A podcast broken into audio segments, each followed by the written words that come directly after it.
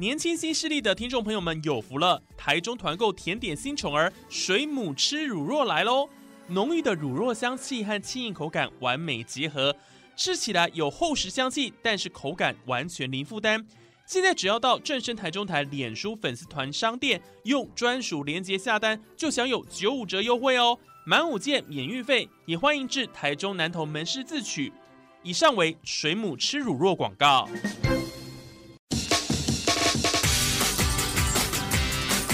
跌跌撞撞体验人生，这就是年轻。勇于冒险，创造价值，因为我年轻。满腔热血，改变世界，年轻我最样。不一样的我们，在不一样的路上，找寻属于自己的天空。年轻新势力二点零全新出击，正声广播公司台中广播电台制作，林燕瑜主持。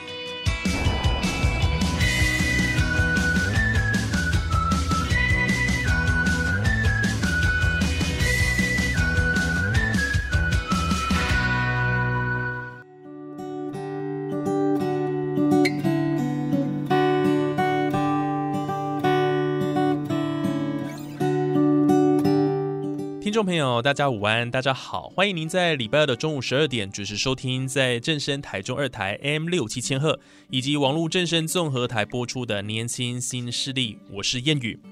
呃，我们都知道家具呢，不仅是居家布置中不可或缺的元素。也是影响居住舒适度的一个关键之一哦。那么在台湾呢，有一家本土原创的家具品牌，它很有特色哦，而且老板哦是一个非常年轻的一个呃小伙子哈。对，大概大学大二的时候他就开始创业了哈。那今天我们就要来啊听听他的创业故事。好，那我们现在就一起来欢迎打铁仔的品牌创办人黄世明东东来到我们的节目现场，然后呢，跟我们空中听众朋友呢，呃，也先打声招呼。东东你好，嗨，叶宇你好，各位听众朋友大家好，我是东东，是台湾原创家具品牌打铁仔的创办人。好，你们的这个打铁仔有一个英文，这是这念帕塔亚还是怎么念比较正确？这是帕提亚，有点像是台语的打铁仔帕提亚，然后再把它用英文的方式给呈现出来，这样子。哦，所以是一个台语的谐音呢，好有趣哦。那英文英文的话要怎么念？呃，英呃英文嘛，英文的话就是帕提亚，帕提亚。对，就是台语的打铁仔这样。嗯，哦，所以英文跟台语的念法是一模一样的。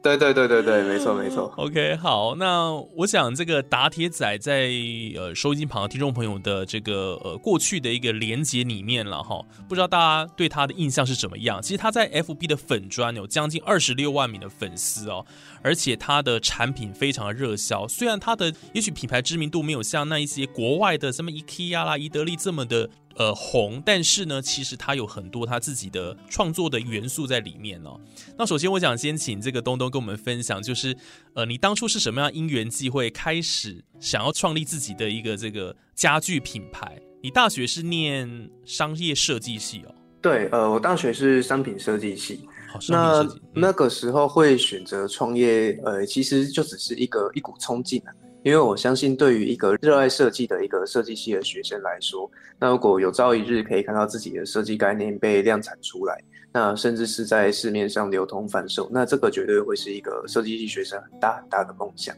那当时在大二升大三的暑假，我就找了另外两个朋友一起去创立这个品牌。那起初就只是很单纯的抱着满满的热情，期待说，哎，可以看到自己的。设计的想法被实践出来，被量产出来，那就没有多想太多，然后就不顾一切的就往前冲了。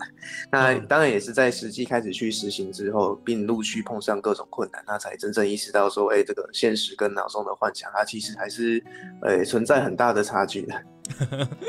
那那时候你，呃，听说你创业，你刚刚讲的跟两个朋友一起嘛？那时候比较大的一个转折是，你因为这件事情你还休学哦。哦，这是一个很大的一个 决定呢。呃，对，因为要经营好一个品牌，以及在呃我这种完全没有任何经验跟相关背景的情况下，要找到合适的供应商，以及量产出好品质的这个商品，它要付出的时间跟心血，这个都会是呃当时还没有经历过这些东西的我是完全没有办法去想象的。那呃，那个时候会选择休学，也是在某一个契机下，那为了想说，呃，我要全心全意顾好这个好不容易萌芽起来的这个小品牌。那因为他当时也是遇到一些危机，那我才会选择在那个时候大三升大四的这个暑假，那也就是创业一年之后，那我就决定暂停学业，然后全心投入这份事业中。嗯。那你这样一休学，身旁的家人或朋友有没有什么样的一个想法？会吗？有有很多声音，很多的想法，但其实想法都很一致，就觉得说，哇，我这个人是傻吗？因为那个时间也其实已经很接近毕业了，就是在大三升大四的这个暑假，哎，他其实就是在一年就毕业。那不论是当时的老师呢，或者是身边的一些同学朋友，那或者是甚至自己周遭的这个亲人，当然都会觉得说，那为什么就不要呃再多一年把这个大学学业完成？那这一段在大学过程中创业的这个经历，那就当成是自己自己的一段养分就好了，那就不一定。要把它真的给做起来嘛？那如果做起来当然好，那如果没有做起来的话，那当然还是回归这个大学的学业为主。那因为在当时我们其实是碰到一些呃第一次量产所衍生出来的危机，所以在那个时候，呃很多很多人都是不看好呃我们有办法再重新起来的。那所以说在那个时候选择休学。其实真的是一个很冲动的决定啊！不过，即便没有做起来，我也不会后悔，因为今天如果没有试着去尝试做做看，那就这样子放着让它结束了。我想我自己也会觉得是很遗憾的一件事。嗯，所以你其实那时候就有一个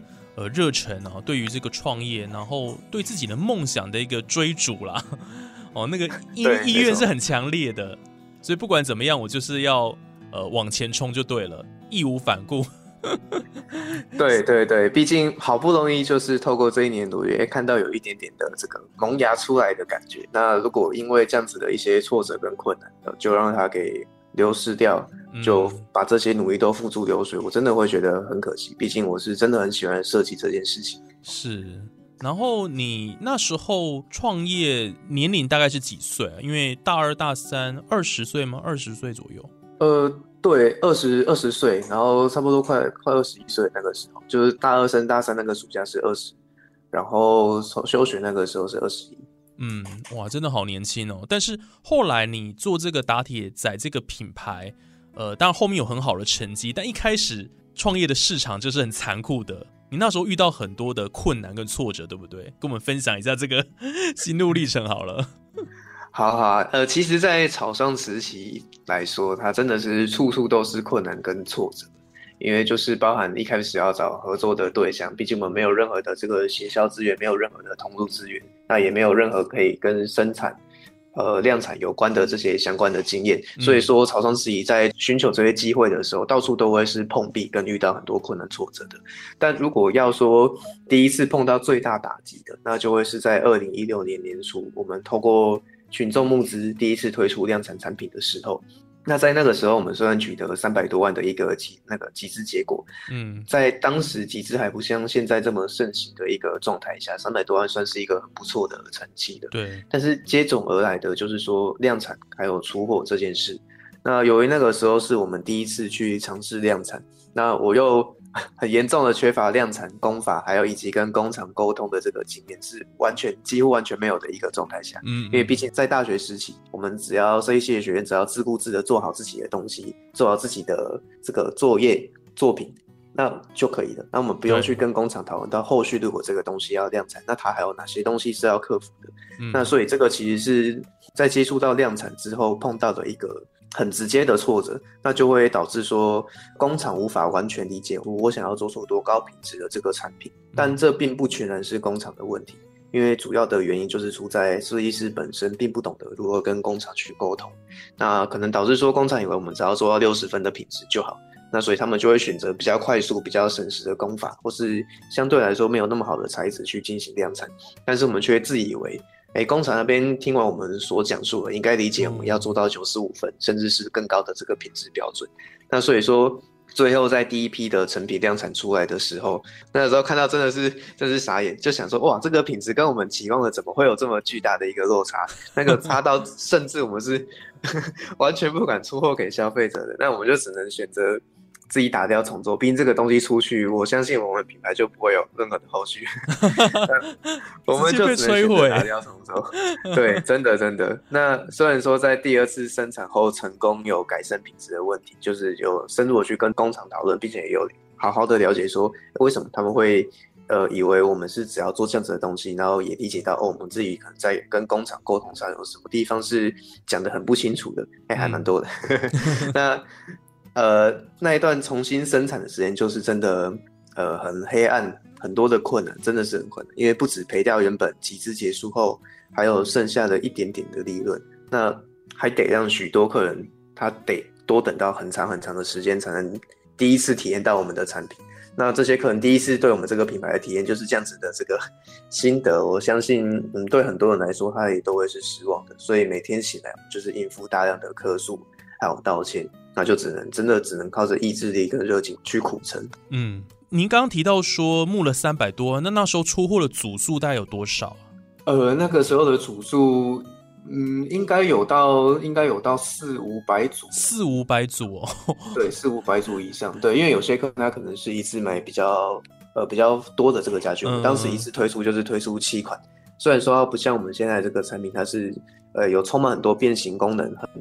诶，非常非常多强大功能性的这个变形家具，在早期的这个产品，可能功能性相对还没有到这么的夸张。嗯，但是在那个时候，因为我们一次推出的产品数蛮多的，我们一次推了七组，那所以说，诶，有购买客人的总组数累积起来也是不少。哇，那难怪这个 客诉电话被打爆了。对对对，那那时候你压力一定很大啦。对啊，就是面对这样的窘境。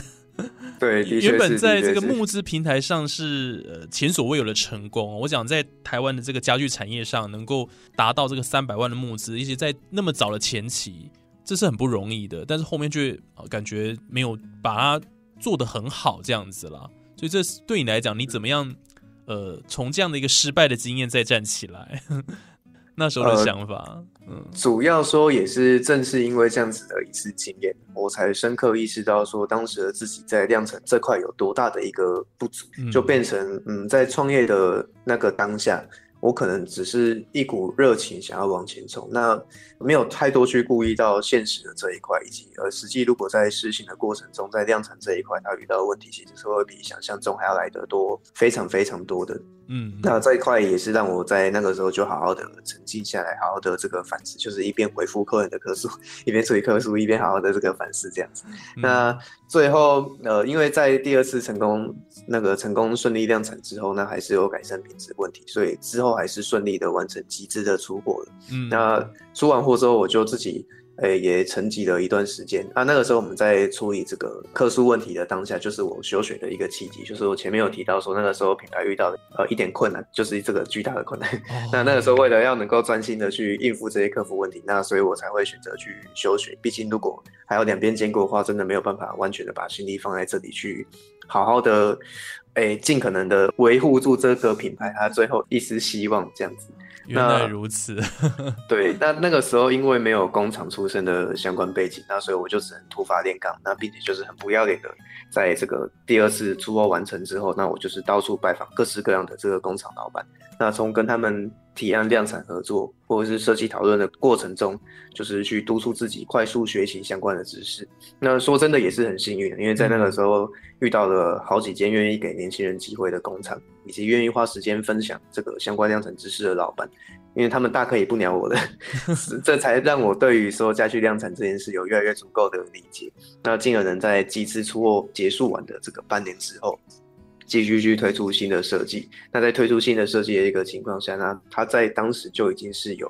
呃愿意给我们支持的一个供应商在背后作为后盾了。那也是在供应商以及这个量产相关的基础概念逐渐的扎稳之后，后续的这个产品才能够顺利，并且是一次到位的情况下给推出。嗯，所以其实就是从失败的经验当中学习跟成长啊，这是创业当中很重要的一个过程啊。对啊，对对对，一定都会碰到的。对，但是你后来怎么样让这个你们这个打铁仔越做越响亮，然后到现在有这么好的成绩？你们曾经创下。一个小时就百万的业绩就对了。能不能说说一下你们的丰功伟业？就是你们的业绩卖到什么样的程度？嗯，因为像我们推出的这个好朋友家具，它都会是我们自己原创开发的这个产品。那它其实开发的过程中，我们也是透过大量的跟我们线上的粉丝去进行互动，跟这些消费者去进行互动。那我们可以呃很直接的去了解到，哎，这些消费者他们真正的需求是什么？那我们这个家具，我们如果加入什么样子的功能元素，才可以真正解决他们的需求？那我们的开发过程并不是呃几个设计师或是单单纯公司的设计团队自己去埋头苦干，我们是对我们来说，我们所有粉丝专业上面的每一位粉丝都是参与我们家具开发过程的设计师。嗯，那所以透过这样子一个比较特殊社群结合设计这样子一个模式开发出来的产品，它就会很能够切入。呃，我们粉丝他在生活需求上面的一些痛点，那或许我想这也会是导致说，我们每次新品推出的时候，它都会有一个很热销的一个回响。我想这也是这样子一个原因，因为就变成，嗯，这些粉丝们他们在共同开发的过程中，对这个东西也有感情，他们会发现说，哎，他当时提议的某个建议，某个他希望拥有的功能，他的确在最后实现出来的时候有被加入到里面，那并且他在整个过程中他都是有完成参与的。那他对于这个最后完成出来的东西，他就会，呃，很有认同感，会可以很深刻的去感受到说这个东西好像也就是他一起参与过程中最后创造出来的样子。那这个也会是我很希望可以带给我们的粉丝，还有带给我们的喜爱我们这个品牌以及我们产品的消费者这样子一个感觉，就是说他们对我们来说不单单只是一个消费者，他们是共同参与我们所有重要品项开发很重要的设计师的一员。嗯。所以借有这样的方式，就是呃，让你们这个产品有呃这更多的这个可能性啊，尤其他们是使用者，也是消费者嘛，所以他们的意见就很重要。哦，所以这个真的蛮聪明的，就是把他们的这个意见吸取进去了哈，然后他们有这种您敢讲认同感，就很重要了。毕竟我一个人去想的话，我再怎么去思考的相关的功能都是有限，那不如就是让我们这二十六万个设计师 好好呃 一起共同去思考，说哎，我们这个产品怎么做，那才是最符合大众需求的。嗯，那这样子完成出来的产品，它不只是。功能性很独特，那它所拥有的那些使用的功能也都会很切入我们日常生活中所需要使用到的东西。所以就因为这样子，就一路这个业绩就成长上去了。那后来有什么样？我觉得这是最关键的一个地方。然后呢，卖卖了怎么样？多好。呃，在那个时候，呃，比方说以客厅好朋友来说，好了，就在我们二零一八年那个时候推出的客厅好朋友这样子一支产品，那它在。呃，我们预购开跑后三天内，它就已经突破了千万的一个业绩。那在预购结束，那可能大概一个半月的一个时间内，它的整体的销量就已经突破到四千多万的，是一个很好的一个成绩。那包含说，哎，我们后续每次推出的这个变形家具，它在刚开卖当天，它每次都会是突破百万这样子一个成绩。然后在预购结束后，也都是能够有千万以上的一个效果。哇，真的超级厉害的哦！这个在呃其他的产业不知道能不能看到这样的一个光景呢？而且我觉得特别呃，因为家具业是一个传统产业了哈，可是，在呃东东的这个带领之下，然后包括他设计的一些巧思，还有跟粉丝的互动，我觉得这个是他成功很重要的一个关键点了哦。其实呃，大家可以去看他们这个打铁仔的粉丝专业哦，跟这个网友的互动哦，呃，真的非常有趣，而且呢。你有很多的源源不绝的文案的内容，对不对？就是对 对对，这个是也可以跟我们分享一下，就你怎么样透过别出心裁的一个行销手法了哈。我想这也是贴近现在网络消费族群，然后营造一个比较年轻化的品牌风格，好，然后有一种信任感，然后印象会很深刻。你怎么做的这个行销方式？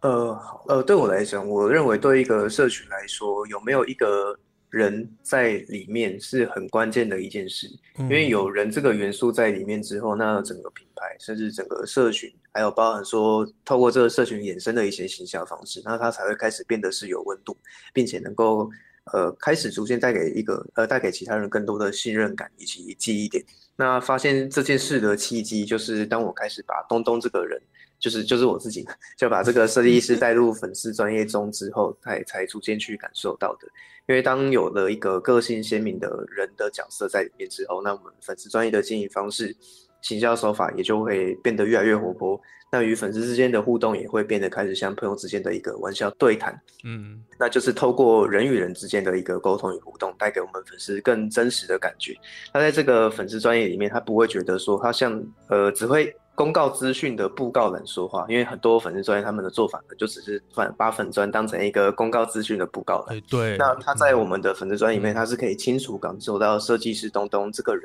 在跟他做互动。那这也就是我们经营社群以及进行各种衍生营销活动的根基，就是它有一个很明确的人的元素在里头。嗯，而且你就把你自己也搭进去就对了，你就是故事的主角。没错没错，很好玩哎。所以你自己当时或者说到现在，你就是小编的一员吗？哦，就是呃，对，其实到目前为止来说，外面的留言几乎全部百分之九十九以上 都还是我自己在回的。那只是你早期来说，我可能呃有办法把全部的人每一篇都回完，但到近几年来说，就真的呃，因为我们的业务量是越来越大，就变成，哎，可能有些留言他真的难免会漏掉，就变成我没有办法逐一的回完。但是以外面来说，因为我很希望可以去呃继续巩固这样子的感觉，就是给我们的粉丝族群，他互动的对象都是始终是设计师东东这样子的一个感觉。所以直到现在，我还是很坚持说，外面的留言会是我自己在回复。哇，这个老板真的是亲力亲为，对啊，哎，回复那个留言超级多的，要花很多时间呢。但是对，这真的是很多。但是我觉得这个有时候就是真的要花时间了，然后自己也肯花这个心思上面，有没有？就是它就是一个网络社群的互动嘛，然后大家对于你们这个品牌也会越来越有认同感啊。这个就是我觉得为什么他们能够在这个。社群软体上有这么亮眼的成绩啊，这就是很重要的一个因素了哦。嗯，对，因为对于经营社群来说，它其实就是呃，像我们现实生活中在经营一段关系一样，有没有用心，那个对方都是可以很深刻的感受出来的。那所以我是很希望我们的粉丝可以透过这样子一个方式，他真的可以感受到我们对于他们是用心的。那也是，并且希望可以让他们感觉到他是确实在跟一个人互动。我们的粉丝专业并不是不高冷的感觉，对，而且是一种直接的一个互动哦。很多事情就是直觉的表达出来就对了。对，没错没错。而且你们从粉丝专业的经营等于是线上了哈，那现在有开一些实体店，那这是线下的部分。东东你怎么做结合？就是说。这两者哦，从线上跟线下开实体店，应该线下是比较后面在做的事情嘛，对不对？对，我们后续会再去多呃计划这一些线下的门市，主要也是因为我们的家具品相它变得越来越复杂，那也是越来越往大型家具去规划开发的。就是我们开始有比较多的像客厅桌、餐桌、衣柜、鞋柜，甚至是床组这样子一个比较大型的家具品相出现。那呃，这样子一个比较。型的家居品相，那又相对它的功能性质比较复杂，对消费者来说，他们当然是会希望在体验过后，哎，确定这个东西它真的是很符合他个人的需求，那才会放心的去购买。所以，我们线下的门市，呃，会之所以开始陆陆续续的有拓展，也是因为这样子一个原因。因为，呃，在早期我们可能家具的品相都是。比较中小型的，还没有到这么大型，它功能性上也还没有到像现在这么的夸张强大，所以说，呃，逐渐我们有越来越多这样子一个功能性很丰富的大型的变形家具出来之后，那我们就会有越来越多客人希望他可以在他所在的这个县市附近就有一个门市可以去体验到，那所以我们才会陆陆续续在高雄、台中，那还有呃新北板桥，然后以及桃园这几个地方，那都有去。开设这个实体店面哦，所以这个西部地区的朋友哈，北中南都有店呢，这很方便呢，大家都可以到现场去看这样子哦。对对对对，因为其实，在网络上，毕竟你还是会觉得有点嗯不太确定它到底长怎么样子，就是呃实际体验的那个感受啦。哦，我觉得到现场去看，呃，会加深那个印象，对不对？对对对，现场体验过后才会对这些变形家具是比较放心，因为我们所设计这些变形家具，它确实是在台湾这边。呃，算是真的是非常非常独特的。嗯，那所以说，如果客人没有真的亲身体验过这些变形功能，我想也是难免会有不少人会担心说，这样子的东西是不是真的适合他自己？嗯，那像这个关于哈，就是呃，他们的这个好朋友家具系列啊，这一直是他们的经典代表作了哈。那因为我们是广播的缘故，大家看不到这个实体，所以有机会的话，希望大家可以到这个网络上去呃搜寻看看哈，然后感受一下。诶，真的是蛮贴近我们的生活的哦，应该讲贴心呐，对不对？你的设计是符合很多人的需求就对了，是不是应该这样子？对对对，没错没错，是希望说也可以跳脱传统家具冷冰冰的这种感觉，让家具不会它就单纯是人们生活中的一个摆设物品，而是可以真正贴近使用者的生活需求，然后并且当你遇到希望可以解决生活问题时，这些家具可以跳出来帮你解决各种生活的问题，那这样感觉就会像是。呃，它就不只是家具，它是一个与你同居，那它会是一个充满温度并且很 carry 你的一个好朋友，所以我们的家具才都会用好朋友家具来做命名。哦，就跟好朋友一样了哈，那种呃呃很有信赖感的哦，然后呃坚定的心一直陪着你这样子。哦，对对，这个名字取得好。而且你们的家具应该在其他的哦，就是家具的相关产业应该。没有类似的商品吧？我看你们应该是原创，但是会不会有人仿冒的情况出现呢？哦，仿冒的情况是有的，而且在呃前一段时间来说，对我们来讲的影响也是很大。因为以仿冒的品相来说，呃，其实讲真的，在台湾这边的专利保护，对于原创者来讲，还是会有很多的不足。因为变成，呃，可能仿冒者那边，他只要稍微去修改一点点的东西，它整体的样子，甚至是几乎没有变的，功能性也都没有什么改变的一个情况下，它也是可以做出很相近的这个东西。但是，呃，以仿冒的其他仿冒的厂商、仿冒的品牌来说，他们做出来的东西，他们当然也都是会用一些比较，呃，相对，呃，相对还要差差很多的这个材质，或者是比较差的一些工法，才会去进行制作，然后透过这样子的方式。仿冒量产出来的这个产品，它省去了一些开发过程的时间成本，那省去了一些专利维护的成本，那甚至省去了很多材料材质上面的成本。所以，呃，我们也曾经遇过说，像仿冒品它的售价就比我们的成本还还要来的低的一个情况，就是我们的成本甚至是比对方的这个售价还要来的更高。那这样子来说，对我们就会有很大的打击，因为我们呃一般的消费者他可能没有那么的了解。家具的材质的重要性，以及哎什么样子的材质才能够确保这个家具它可以长长久久的，甚至连续使用数十年都不会有问题的，好好的陪伴它。这个消费者可能不了解。那当他在第一眼看到，哎，这个东西看起来几乎一模一样，但为什么人家的售价可以比你的低这么多？那呃很多呃没有办法这么的愿意去支持原创的消费者，他们就宁可会去选择呃比较便宜可以。呃，比较 经济实惠的这些仿冒品，那所以在前面有一段时间，这对我们的打击也都会是蛮大的。嗯，哇，这个真的不 OK，很值得生气。对啊，对，就是毕竟这但这真的没有什么解决方式。嗯嗯，这就只能呼吁消费者说，希望可以真正的去注重原创者的一些精神，还有原创者的心情，然后不要觉得呃仿冒品好像很便宜，它就真的是很棒的东西。没有，它那个可能就是。不管是收到之后，你会很明显感受它的品质跟正牌的品质有一个落差之外，那包含长期使用下面，它这个东西这样子一个材质，它可能是用了半年一年就会损坏。但像我们的东西，它是可以确保你长期使用，呃，可能五年、十年甚至更久的一个时间，它都会是好完好的，这就会是差异。对，当然还是希望说。呃，广大的消费者们都可以逐渐的去开始理解原创的一些价值性，还有说创意开发在这一段过程中会付出的心血是其实是很巨量的。对，尤其这个设计这件事情哦，那是无价的，而且要花很多的心血哦，所以呢，在这边也呼吁大家然后，一定要支持这个。正版的商品，然后不要去买这些赝品 哦，不然真的是让他们经营很辛苦啊。对对对，